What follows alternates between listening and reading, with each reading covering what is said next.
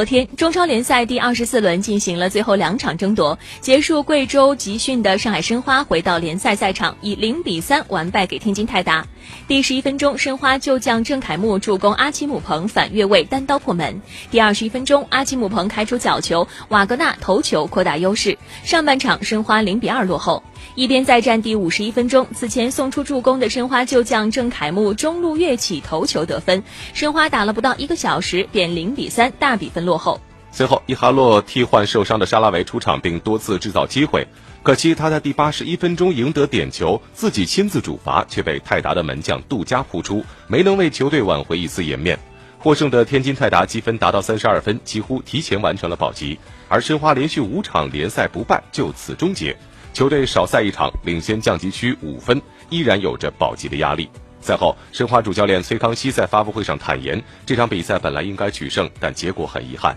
球队的表现对不起到场助威的球迷。同时，他也揽下了全部责任，表示这场比赛失利的结果由自己承担。